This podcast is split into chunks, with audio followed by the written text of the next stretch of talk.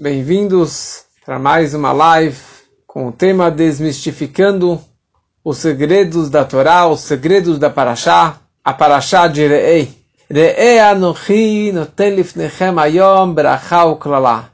Olha, veja, que eu dou para vocês hoje brachá e klalá.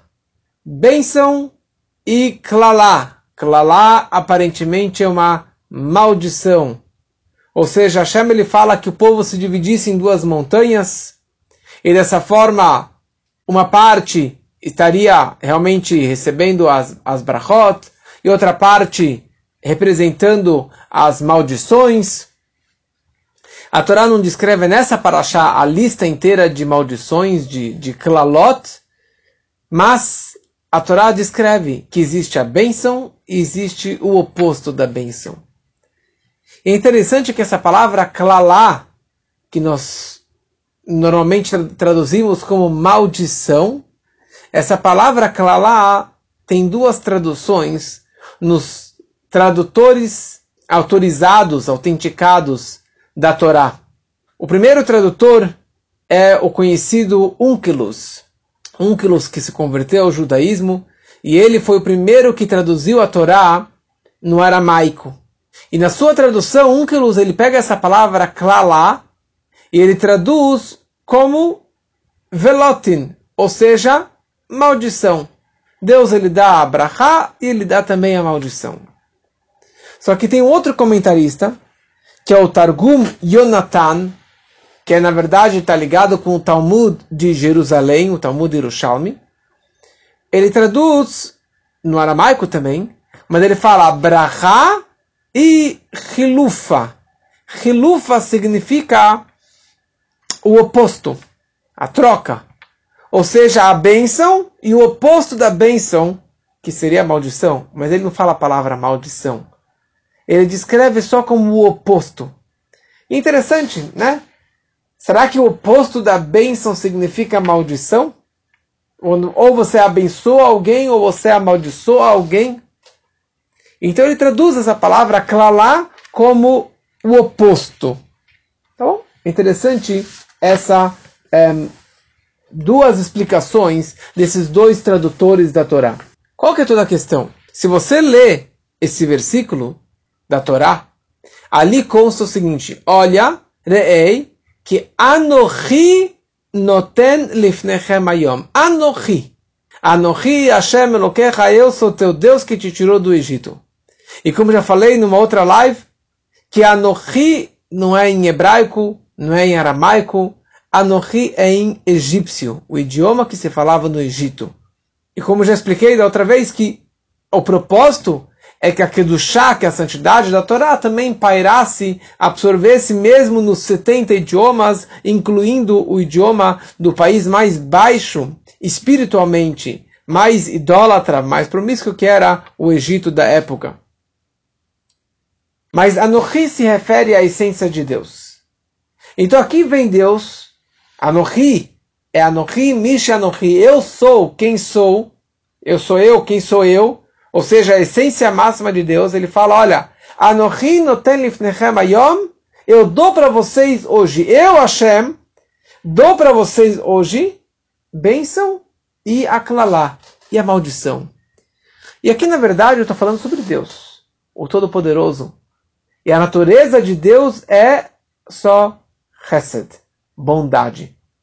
E quando a gente fala essa palavra noten, dar, quando você dá algo para alguém, você dá be'ain face, dá com um olhar bonito, com um bom olhar, com uma face sorridente. Você dá para alguém algo, você dá com prazer. Você dá algo que é só positivo. É só do bom e do melhor. E mais uma frase nossos sábios eles falam: Não existe nada de mal que vem de, que vem de cima. Da boca do Supremo não vai sair nada de mal. Então, como que de Deus ele fala Anochi eu dou para vocês hoje bênção e o oposto da bênção também é a maldição? Deus dá maldição? Será que Deus realmente odeia o homem? Será que Deus ele quer amaldiçoar o ser humano e o mundo? Então por isso veio o Targum, é, Jonathan, o tradutor de Jonathan, que, ou seja, de Jerusalém, do Talmud de Jerusalém, ele fala, Klalá não significa maldição. Klalá significa o oposto da bênção. Eu estou dando, vem de Deus, e é tudo bom, tudo do bom e do melhor. A questão é que vocês, receptores, enxergaram de uma forma diferente. Você inverteu a bola, certo? Você entendeu isso como se fosse algo oposto daquilo que eu estava te dando. Eu te dei brachá. Anochi noten lifnechem ayom brachá. Vírgula. A maldição é o oposto daquilo que eu estou te dando. É o oposto daquilo que você tem, que, daquilo que eu gostaria que você recebesse. A questão é essa. Como pode vir na prática, mesmo que eu entenda diferente, como pode vir de Deus uma maldição? Como que de Deus, que é a essência do bom e da bondade, pode sair algo negativo e algo tão oposto à, à bênção que seria uma maldição? Então, é interessante entendermos quem são esses dois tradutores. O primeiro tradutor é o Targum Unkelus, o tradutor Unkelus. Ou, por que na verdade a Torá foi traduzida? Para qual idioma ela foi traduzida? A Torá foi traduzida para o aramaico. Para quê? Para que os judeus, que eles estavam na Babilônia, estavam no exílio, estavam fora de Israel, estavam afastados da fonte de luz de Torá e de judaísmo que era em Jerusalém, que mesmo esse povão pudesse captar e entender a Torá. Que eles pudessem captar, como eu falei antes, por isso que Anohi é em egípcio, para que todos os idiomas, todas as pessoas pudessem captar e entender a Torá.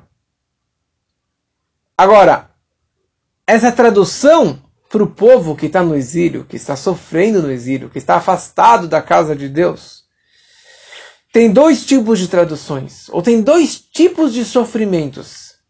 Tem o povo mais afastado, que está lá na Babilônia, que está super afastado de Jerusalém, ou seja, a escuridão é densa, o sofrimento é máximo, o sofrimento que eles estão passando no, no, nesses lugares durante o exílio é realmente eles sentem isso como uma maldição, como uma clalá. Então por isso fala o Targum Unkelus, o tradutor Unkelus, ele fala, sabe o que quer dizer clalá? Clalá significa maldição. Porque quando o povo, tão afastado, tão longe de casa, com tanto sofrimento, vê uma situação dessa, então eles falam, isso aqui é uma maldição. Eles enxergam isso aqui só como uma desgraça, como um problema, como uma dor. Agora tem uma outra tradução. Tem a tradução que era feita em Jerusalém, pelo Targum Yonatan e o Yerushalmi. Ou seja, eles estavam morando em Israel. Se você está morando em Israel, a Terra Santa, um lugar que Deus está lá, do começo do ano até o final do ano, com tanta revelação, então ali em Jerusalém, em Israel, a escuridão não é tão grande ou tão densa ou tão escura como que era na Babilônia, como que era fora de Israel. Então o sofrimento que eles estavam tendo também não era o maior sofrimento. Então por isso veio o Targum Yonatan ele fala, olha, sabe o que, o que significa klalá? Klalá não é maldição. Klalá é o oposto, é o hilufa, é o oposto da bênção, é o oposto da, da luz máxima.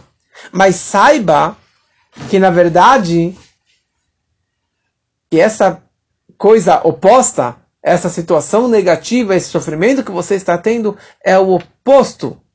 Mas na verdade, continua sendo algo bom e algo, uma bênção de Deus.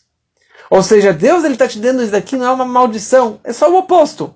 Temporariamente você não está percebendo, você não sente a luz e o amor de Deus. Como consta na Torá, na semana passada.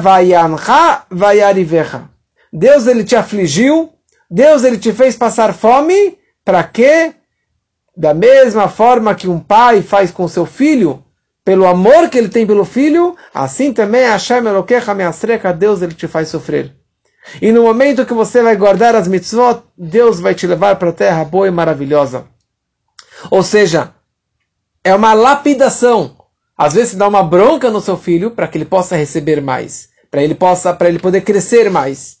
Mas um, um pai digno, um pai decente, ele só faz tudo pelo filho, pelo bem-estar do filho, pelo crescimento, pelo amor que ele tem pelo filho. E é isso que Hashem está falando, olha, eu te dou, eu, a essência de Deus, eu estou te dando hoje a brachá e o oposto da brachá. Mesmo que você enxergue temporariamente isso como uma maldição, como algo negativo, uma dor, uma aflição, saiba que na verdade isso vem da essência de Deus. Isso é o amor máximo que Hashem está dando para cada um de nós.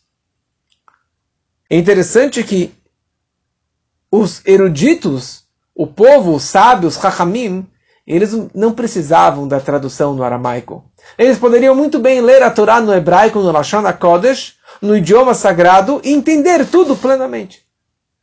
Ou seja, todo o Targum, toda a tradução para o aramaico era para o povão, para o povo simples, para o povo é, ignorante, para o povo que não sabia a Torá. Ou seja, entender que mesmo a situação difícil, uma dor, uma aflição, é bom e é para o bem, os sábios eles entendem disso, porque eles têm uma visão mais ampla, uma visão mais elevada. Mas a Torá quer falar o seguinte: eu quero que mesmo o povão, mesmo a pessoa que está doente, a pessoa que está sentada de luto, aliás, essa aula estamos fazendo em elevação da alma de um querido vizinho, chamava Israel Ben Moshe, que ele possa ter, a sua alma possa ter uma elevação, um descanso e um conforto para a família toda. Fala a Torá, eu traduzo isso daqui para o povo simples, para o povo ignorante, e principalmente para eles. E por isso que eu traduzo a Torá em 70 idiomas, para que todo mundo possa entender, e que para que todo mundo possa captar os valores e a essência da Torá, e entender que, na verdade, quando a Torá fala klalá, não é maldição, e sim é o oposto da bênção. Ou seja, ele vai entender que, na verdade, no fundo, no fundo, todo o sofrimento do exílio, toda a doença e dificuldade que nós passamos é uma bênção divina, é da essência de Deus. Por que isso? De onde sabe isso? Na teoria está muito bonito. Mas na prática é difícil você acreditar nisso. É difícil você visualizar dessa forma. Contam o Alter Rebbe, o autor do Tânia, o primeiro Rebbe de Chabad, todo Shabbat ele lia na Torá. Ele fazia a leitura da Torá. Naquele Shabbat que leram as maldições, o Alter Rebbe não estava na cidade. E, e, o seu filho, o, o futuro segundo Rebbe, estava lá. Escutou a leitura da Torá de um outro leitor, leitor. E ele passou tão mal na hora que ele escutou as maldições, ele ficou doente. A tal ponto que ele tinha dúvida se ele poderia jejuar no Yom Kippur de tão doente que ele estava. Perguntaram para ele, eu não estou entendendo, o que, que você está doente? Todo ano você escuta a leitura da, das maldições na Torá. Por que, que você ficou tão doente? Ele falou, quando o papai lê, quando que o meu pai, o Alter Rebbe, o primeiro Rebbe de Chabad, lê a Torá, ele lê as maldições, eu não escuto maldições. Eu escuto diretamente só brachot, só luz, só bênção de Deus. Obviamente que esse aqui é o poder do primeiro Rebbe com seu filho, o segundo Rebbe, mas os tzadikim, os maiores justos e eruditos, eles entendem que o propósito e, na verdade, a, a leitura das coisas negativas, eles enxergam desde o princípio como algo positivo. Obrigado, Deus, por me afligir. Isso foi o, o título de um, de um outro podcast que eu gravei. Eu agradeço a Deus por me fazer sofrer, porque é bom, é para o bem. Mas isso daqui, na verdade, a Torá resume essa mensagem numa palavra. Na palavra Anohi. Eu. Anohi representa a essência máxima de Deus. A gente fala Hashem Emet. Hashem é da verdade. Quando que a verdade ela consegue se expressar ao máximo? Em que situação que você consegue apreciar o máximo da, da verdade? Uma essência da verdade, ela se revela quando que existe, na verdade, vários caminhos. Ou existe a multiplicidade. Ou existe várias opções. E ele consegue se revelar em, em todas as situações. Em qualquer situação ele é verdadeiro. Se é de dia ou se é de noite. se é quando ele está é, com dinheiro ou sem dinheiro, com saúde ou sem saúde. Quando alguém acredita numa coisa, ele vai até o final. Emet é o caminho do meio. Ele consegue, na verdade, é, em todas as situações, ele segue esse tipo de situação. Como foi explicado agora, escutei umas palavras descrevendo o grande mestre que faleceu faz duas semanas, Rabi El Khan, o grande crânio, o grande transmissor das palavras do Rebbe para toda a nossa geração, ele era uma pessoa da verdade. E ele estava tão verdadeiro que para ele, ele podia ter mil alunos ou um aluno, ele falava com a mesma empolgação. Podia ser de dia ou de noite, ele falava com a mesma empolgação. Qualquer assunto ele se dedicava, ele se colocava nesse estudo, porque ele era emet, ele era um cara de verdade. E verdadeiro não tem é, um momento que que, que ele está de boa, uma hora que ele está cansado. Alguém que é de verdade, Emet significa Aleph Mem Tav, começo, meio e fim. A primeira letra do Aleph Beit, a letra do meio e a letra final. É alguém que tem vida longa. Por isso que mentira tem perna curta. Né? Mesmo em hebraico, Sheker se escreve Shin, Kuf, Reish, são três letrinhas que não tem uma estrutura sólida, não tem uma base é, concreta essas três letras. Elas estão apoiadas o Shin só num ponto, o Kuf só num ponto, o Reish só num ponto, por isso que mentira tem uma perna, tem perna curta. Mas de qualquer forma, você quer falar de Deus, você quer falar que Deus ele é verdadeiro, Deus ele é verdadeiro em qualquer situação. Em qualquer tipo de, de, de cenário, ele é verdadeiro. Ou seja, falar que Deus ele é bom, ele é bom e que ele é Deus é do amor e ele, ele traz saúde, ele traz tudo do bom e do melhor, isso daqui é fácil. Isso aqui não descreve que Deus ele é verdadeiro. A verdade de Deus se expressa principalmente numa situação oposta, numa situação negativa, numa situação de doença, numa situação de uma maldição, no exílio, numa dor, numa aflição, aí que ele se expressa de verdade.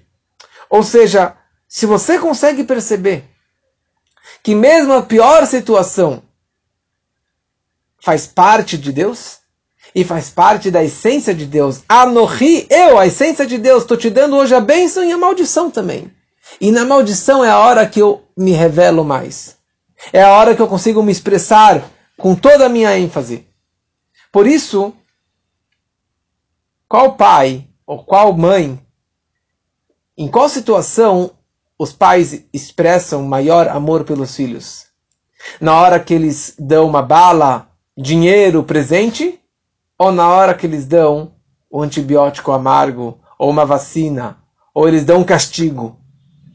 Quando que expressa maior amor? Muitos vão falar, ah, na hora que você dá presente para os filhos. Mas isso aqui é fácil, isso aqui é fichinha, você dá um presente, dá uma bala doce. Mas se você realmente ama seu filho, e você quer educar o seu filho, então na hora que você dá um castigo, ou na hora que você dá uma vacina que dói, a criança chora. Ou se dá um antibiótico super amargo e você força ele tomar, essa é a hora que você realmente está expressando o seu maior amor pelo seu filho. Porque se você não se importasse com ele, você não estaria dando. Ah, é que nem os filhos dos amigos, né, os seus vizinhos. Você dá balinha, você dá presente e pronto, não tenho nenhum comprometimento com você. Mas uma pessoa de verdade, ele vai até o final no bem e no mal, de dia e de noite, na brachá e na klalá, na bênção e no oposto da bênção. E é aí que Deus ele expressa o verdadeiro amor que ele tem por cada um de nós. Aquele que Deus ele ama, ele adverte, ele faz, ele adverte, ele dá uma bronca. E na verdade essa bronca, essa advertência é o maior amor, a maior bondade, só que ela está oculta. E aparentemente ela se expressa como o oposto. Mas no fundo, no fundo, isso daqui é o maior amor que Deus ele tem. E alguém que tem essa fé e vive com essa fé, está escrito que Smechim Beisurim é uma pessoa que ela está feliz com os sofrimentos, feliz com dores e dificuldades. como história conhecida de um Hassid, um discípulo do, do, do Magid Mesrit, que ele tinha muitas dores e sofrimentos, e ele reclamou para o mestre, e o mestre falou para ele, olha, vai para até aquela cidade, e encontre com o meu aluno, o Zushe, e ali pergunta para ele como você pode ser feliz com as dores e com os sofrimentos. Tá bom? Ele viajou até a Nipoli, procurou o grande tzadik, o grande mestre Bzushe, e ninguém conhecia ele, até que ele chegou no subúrbio da cidade e contra lá um Zusha que dava aula para as crianças, dava aula para as crianças, mas ele morava lá numa favela, numa uma casa caindo aos pedaços. Ele acaba, na verdade, perguntando pro, pro, pro, pro aluno, pro, pro Zush, ele pergunta para ele, me fala uma coisa, como que você consegue, como você consegue viver com sofrimentos? Como que você consegue viver com dores? E, o, e o mestre falou para ele, olha, eu não sei o que está me falando, porque eu não sei o que quer dizer dor, eu não sei o que significa sofrimento. Eu tenho uma vida maravilhosa. Quer dizer, ele era uma pessoa que conseguia enxergar que tudo é bom, tudo é para o bem, nada faz mal. E é isso que, na verdade, a gente aprende nessa paraxá, do início da paraxá, sobre as maldições, sobre as klalot, que no fundo, no fundo, isso aqui é a maior fonte de brachot de Deus. E que a gente possa realmente viver dessa forma, enxergando todas as situações, que elas são do bem, elas são para o bem. Quanto mais você acredita, mais você vai conseguir visualizar. Isso é o primeiro assunto da Paraxá. Nessa Paraxá, descreve também sobre os animais kasher e não kasher. Ou os animais puros e os animais impuros. E a Torá fala quais são os animais que nós podemos comer e quais são os animais que nós não podemos comer. E a Torá descreve Zota Esses são os animais que você pode comer. E descreve os animais kasher e os animais não kasher. Os pássaros kasher, os pássaros não kasher e assim por diante.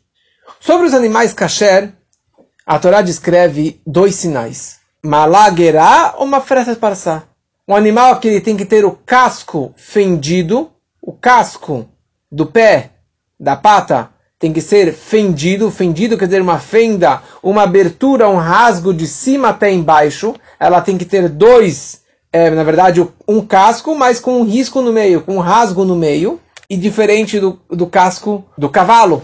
Ele tem um casco que é fechado. É interessante que a gente fala mão de vaca. Normalmente a gente fala mão de vaca para descrever alguém que tem a mão fechada. Apesar que a vaca não tem a mão fechada, o casco da vaca é aberto. Não sei porque tem essa expressão em português, mas a, a, a, o casco da vaca é realmente é, cortado de cima até embaixo, por isso que a vaca ela é kasher. Um segundo sinal ela descreve que ela tem que ser ruminante. O animal ele tem que ruminar. O que significa ruminar? Ruminar quer dizer que ele, a comida vai até o estômago, acho que tem alguns estômagos, ele regurgita, né? Ele vomita a comida, volta para a boca, continua mastigando, mastigando, mastigando, ele engole de novo, dá uma volta no estômago, volta para a boca. Isso quer dizer ruminante. Para o animal ser kasher, ele tem que ser ruminante. Então o cavalo, você olha ele mastigando, mas na verdade ele não é ruminante. A vaca hum, o dia inteiro lá babando porque ela está o dia inteiro realmente é, ruminando aquela comida. E a grande questão é se esses dois sinais que a Torá descreve, eles são a causa ou a consequência. Ou seja, por que o animal ele é kasher? Ele é kasher porque ele tem a, o casco fendido, ele tem, é, é, ele rumina, ou isso aqui na verdade é uma consequência. Esse animal ele é kasher por si só, e você quer uma prova disso, você quer um sinal disso, uma consequência que ele rumina que ele tem, e, e que ele tem um casco ofendido. Ou seja, existe o que se chama cadeia alimentar. Cadeia alimentar que cada ser ele vive se alimentando de um outro ser, de uma outra cria, de um vegetal, de um mineral. E nós sabemos que existem quatro reinos. De baixo para cima, o mineral, o vegetal, o animal e o racional.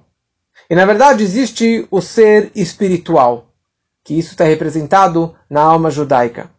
E está explicado na mística que esses quatro reinos, um está interligado com o outro. Ou seja, existe dentro do mineral um pouco de vegetal, dentro do vegetal existe um pouco do animal, e dentro do homem ele tem um pouco dos quatro. Ele tem uma característica dentro de si que engloba cada um dos quatro reinos. Ou seja, dentro do homem, dentro do ser racional, existe o que se chama mineral, um vegetal, um animal e o racional do racional. Presta atenção. O que, que seria o, o, o, no homem o seu mineral? O que, que é algo mineral dentro da gente? Mineral são as palavras, é a nossa fala. Não o dom da fala, mas a fala, as palavras em si. Porque cada palavra, cada letra, elas são mortas, elas são inanimadas. Eu estou expressando elas. Mas essas letras, essas palavras, elas são que nem se fossem minerais. O que, que seria o meu tzomeach, o meu vegetal? São as minhas midot, os meus atributos, meu comportamento, certo? Minha bondade, minha severidade, minha compaixão, meus amores, meus medos, que é algo que sempre está crescendo. Mas ele está meio que estático, tipo, ele só cresce para cima, que nem as plantas. Depois eu tenho o raio, eu tenho o animal dentro de mim. E muita gente se comporta a vida toda como um, um ser animal. Ou seja, ele tem um pouquinho de intelecto dentro do homem, certo? Ele, o intelecto do homem seria o nosso movimento, que nem o animal, ele nunca está. Qual a diferença do animal e do vegetal? O vegetal ele está apegado a um lugar fixo. E o, e o, animal ele sempre está em movimento. Ele não tem um cordão umbilical prendendo ele, ele na, na, na terra, na fonte dele. Assim também o nosso intelecto não está preso. Eu sempre estou em movimento, sempre estou trocando de pensamento e de lógica. Isso seria o meu animal. Depois tem o, o, o ser falante dentro do ser falante, ou racional dentro do racional.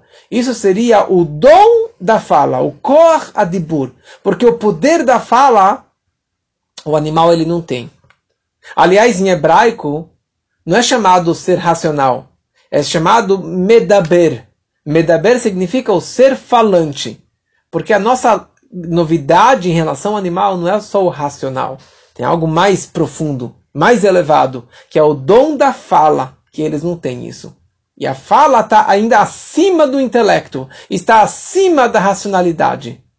Então, isso seriam os quatro níveis dentro do homem, dentro do ser racional.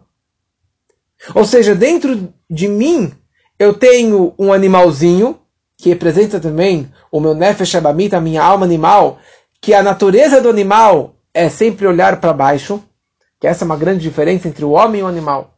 O homem, ele consegue, ele tem pescoço, ele consegue enxergar para cima. Ele consegue olhar para os céus, ele consegue enxergar para Deus e acreditar que existe alguém e algo acima dele. O animal, a cabeça dele sempre está olhando para o chão, para a terra, para baixo e nunca para cima. Porque a natureza do animal é descer fisicamente e espiritualmente. A natureza do animal e do meu animalzinho, do meu instinto negativo, minha alma animal é de me levar para baixo. E o homem que está dentro de mim, o meu poder, a minha alma divina, a minha natureza é de sempre me levar para cima. Então, dentro de mim eu tenho o meu ser racional ou meu ser falante. Qual, o que significa isso? Essa mitzvah é a questão de você sempre se conectar com Deus. Você se conectar com Hashem, algo que está lá em cima, através de Torá, através de mitzvot, através de boas ações, através de reza, de meditação, dessa forma que você se conecta com Deus. E isso que na verdade é a ideia do kasher. Toda a ideia do kasher, que é a ideia que a gente está falando agora da carne kasher e a carne não kasher, existe a, no kasher existe dois pontos. Ou existem duas formas de você se conectar com Deus.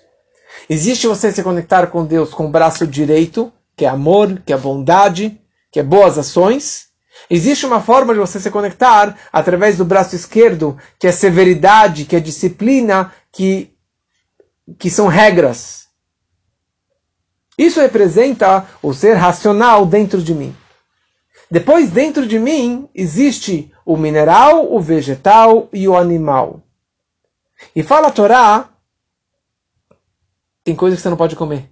Nem todo animal você pode comer.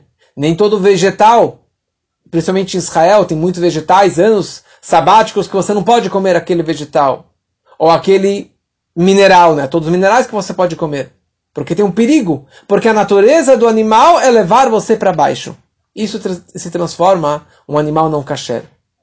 E por isso a Torá fala que existem dois sinais no kasher.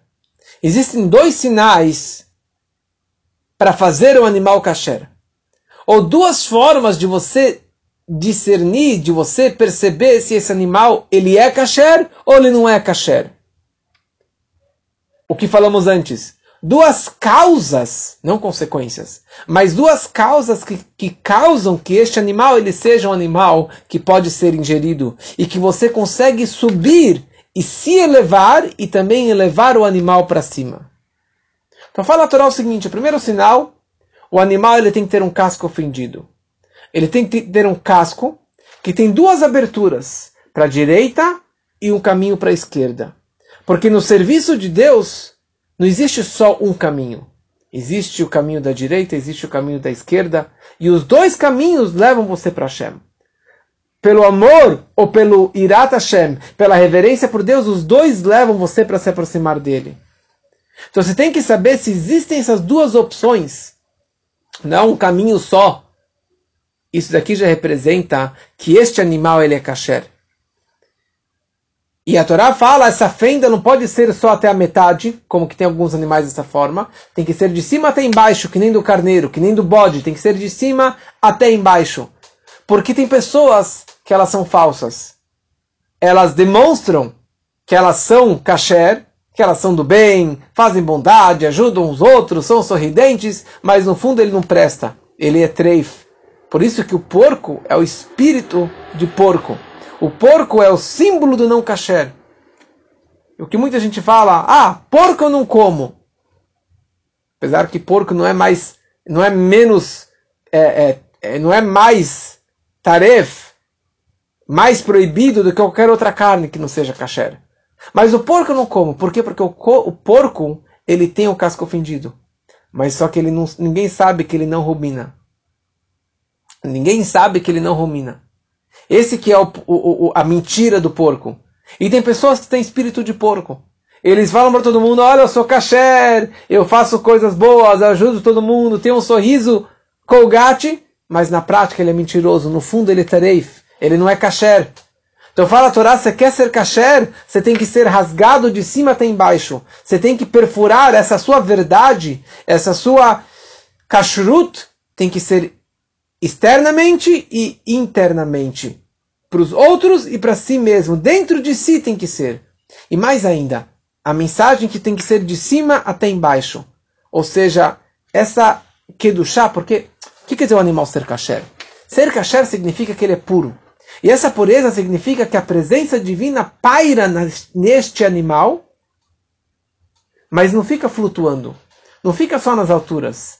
Ela vai, na verdade, perfurar até o chão. Que essa luz, que essa kedushá, que essa pureza possa descer, transpassar pelo animal e descer até o físico e até o mundano. E é isso que, na verdade, faz o animal kasher. E daí a Torá fala não basta só ter o casco fendido, tem que ruminar também. Ruminar significa você tem que ruminar a ideia. Você tem que meditar, será que esse caminho está correto? Será que essa, esse, esse, esse meu comportamento é adequado? Será que a Shem realmente concorda com isso? Será que é um comportamento puro e kasher? Então não adianta só ter o casco ofendido. Você precisa ruminar a ideia também. Você tem que mastigar a ideia várias e várias vezes para ter certeza que este comportamento, que esta atitude, ela é kasher. E que realmente a gente possa viver com essas mensagens para a nossa vida. Só mais duas ideias sobre o kasher. A Torá descreve muito cuidado de não comer o sangue. Porque o sangue, ele é a vida.